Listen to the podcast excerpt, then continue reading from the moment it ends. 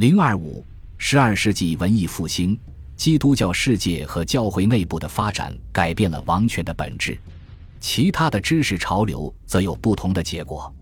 在十二世纪，古罗马的先例与一股探寻知识和艺术的潮流结合，产生了格外丰硕的成果。文艺复兴这一术语并非误用。法律或许是最早受影响的领域。罗马法在欧洲北部大部分地区被部落习惯法取代，这些习惯法几乎没有被收集整理过，也几乎没有被有意识地修改过。十一世纪以前，几乎没有国王沿用其加洛林前辈的习俗或者颁布新的法律。两个因素有助于改变这种状况：一个因素是意大利大部分地区都保存了罗马法。这些地方经常有日耳曼国王到访。另一个因素仍然是意大利人。从格里高利七世开始，教会制定了相当数量的教会法。在一一一百四十年前后，意大利法学家格拉蒂安对教会法进行了整理编辑。他试图通过辨识隐含的原则，将相互冲突的规定统一起来，然后将其用最清晰的表述扩展至类似的案例中。这些判例并不是立法。但是能让法律更有效力。教会法的制定是教宗的权利，它所引发的立法行为促使国王开始效仿教宗。罗马先例的在创造和转变触动了思想和艺术的所有领域，尽管相比之下，在一些领域更流于表面。古典时代文学通过修士的著作几乎被完整的保留下来，并且修士是主要的历史著作编写者。很多情况下，他们会将当时及之前不久的历史记录下来，并将其置于自创世以来的整个基督教历史叙事之中。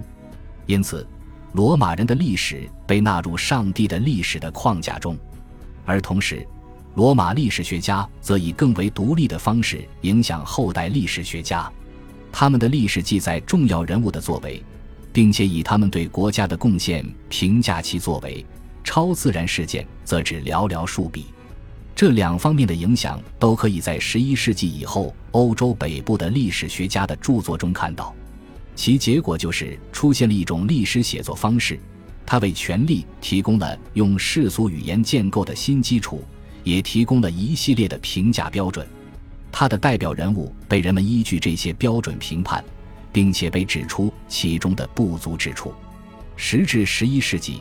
神学同样是修道院把持的特权，随后是主教学校的特权。十二世纪，一些学校开始吸引不在学校任职的著名学者，这些学者并不依靠学校的薪俸，而是依靠收取学费维持生活。这就是巴黎大学的起源。伶牙俐齿，随时准备挑战古老的教条或者同事的教条，以及回应新的趋势，这些都是成功教师的标志。其中最有代表性的人物就是皮埃尔·阿贝拉尔，他告诉学生，隐藏在行动背后的动机是判断行动是否正确的标准。他还乐于指出圣经中不同表述间的矛盾，这对他同时代的一些人而言太过超前，导致他于一一一百二十一年和一一一百四十年两次被谴责，并最终在克吕尼修道院中离开人世。除此之外，他的教导影响了那些没有他那么富有争议性的同事和继任者。亚里士多德的著作经过托莱多和西西里的学者翻译之后，被越来越多的人知晓。人们也开始重视这种可能性：世上存在着自然秩序，而上帝并不直接干预。但是这一论点如何不减损上帝的全能？这一问题尚无定论，但是学者已经就此展开讨论。相同的发展趋势在这一时期的艺术和建筑中也有所体现，而法兰西地区的表现同样比其他地区更显著。其特征是一方面，艺术与建筑表现出更加写实的趋势，试图通过特征而非预言化来塑造形象；另一方面，通过对教堂结构的调整，最大限度地强调光线的重要性，象征着上帝的影响。这一时期不再采用罗马时期的技术方法。